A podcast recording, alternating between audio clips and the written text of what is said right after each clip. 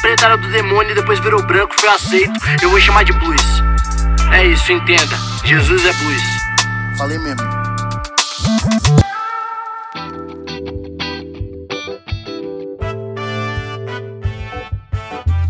Salve, salve, raça de víboras, sepulcros caiados, como é que vocês estão?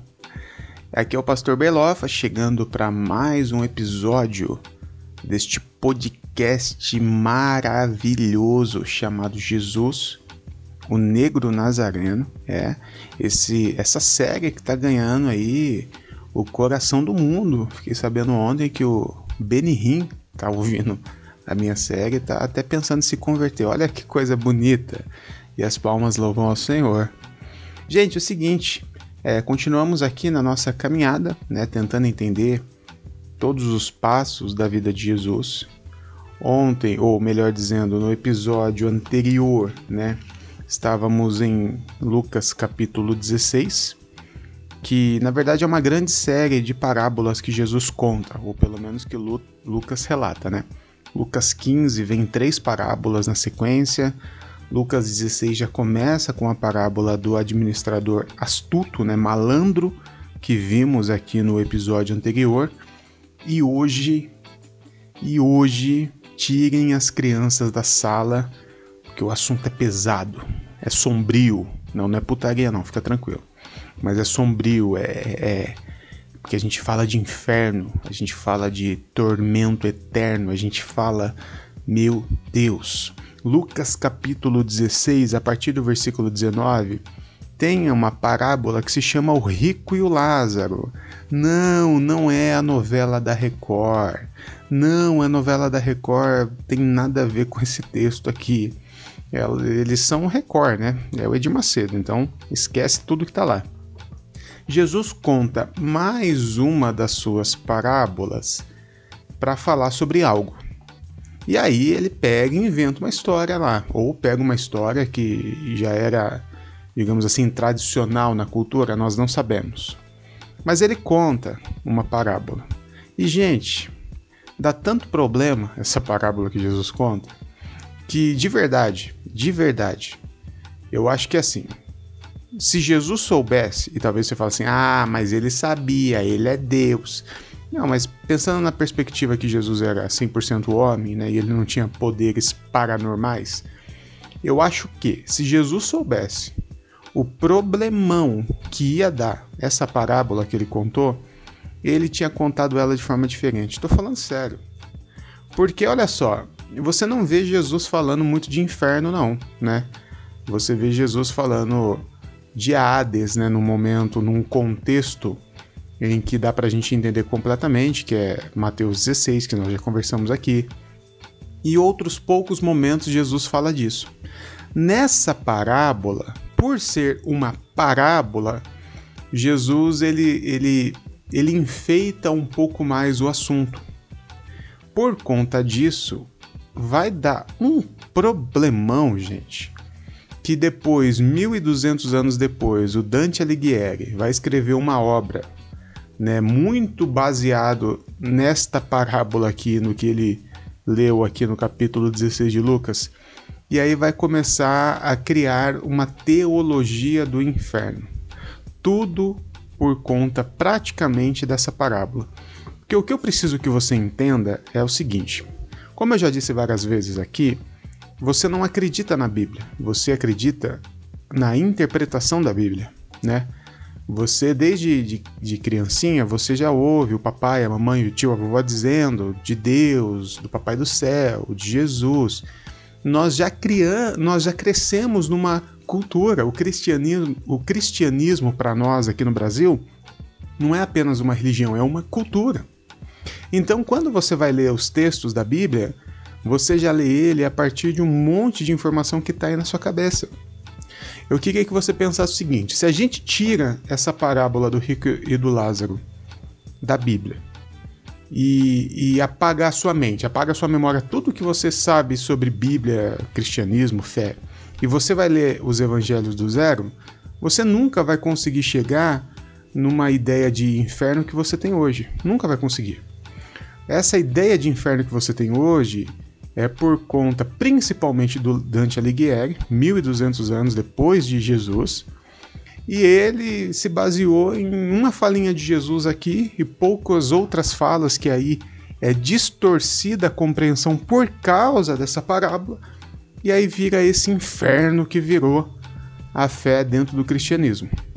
Olha só, a parábola você conhece, o rico Lázaro diz que havia um homem muito rico, né? não, não falo o nome dele, mas é um homem muito rico que vivia de luxo, e no portão da casa dele foi colocado um mendigo, né? um morador de rua, doente e, e, e pobre.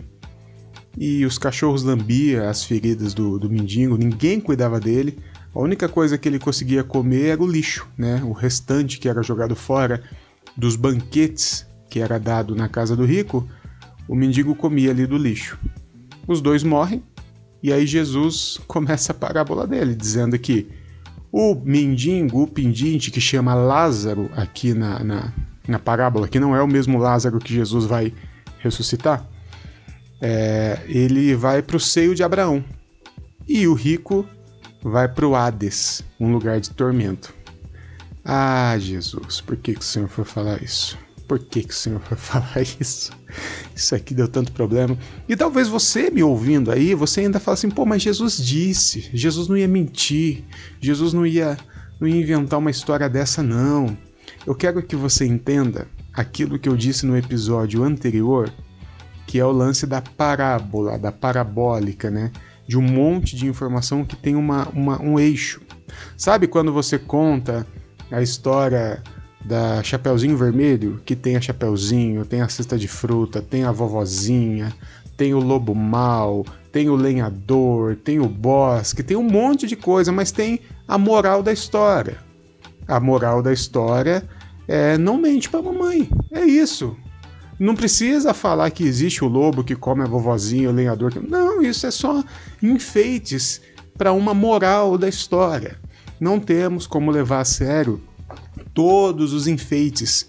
Nós só precisamos da moral da história. Esta parábola tem uma moral, tem a moral da história, tem o eixo, tem a, a aquele centro que vai é, é, direcionar todas as informações para uma informação principal, que é uma denúncia, uma crítica social. Ponto final.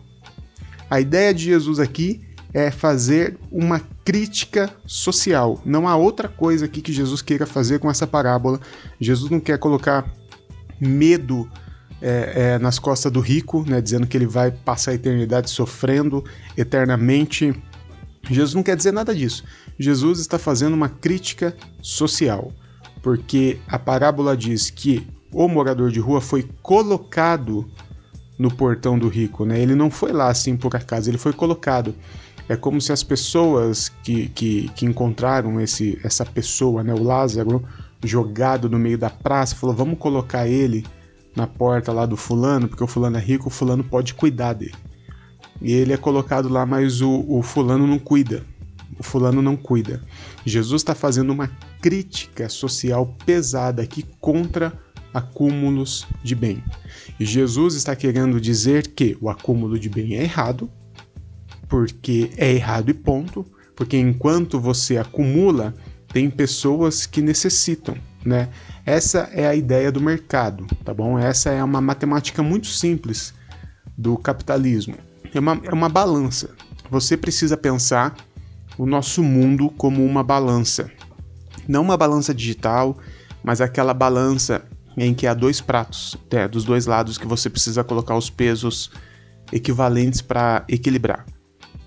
Esse é o nosso mundo. Essa é a criação de Deus, uma balança equilibrada. Para alguém ter mais, tem que tirar do outro lado. Não tem como. Não tem como pessoas serem ricas e outras não serem pobres. É uma matemática muito simples. É, é como se cada pessoa do mundo tivesse uma moedinha de um real. Se alguém quer ter dois reais, alguém vai ter que ficar sem. Ponto final. Não tem como. Se alguém quer ter três reais, duas pessoas vai ter que ficar sem. Como nós temos bilionários com fortuna aí de 60, 70, 80 bilhões, né? Aqui no Brasil nós temos isso.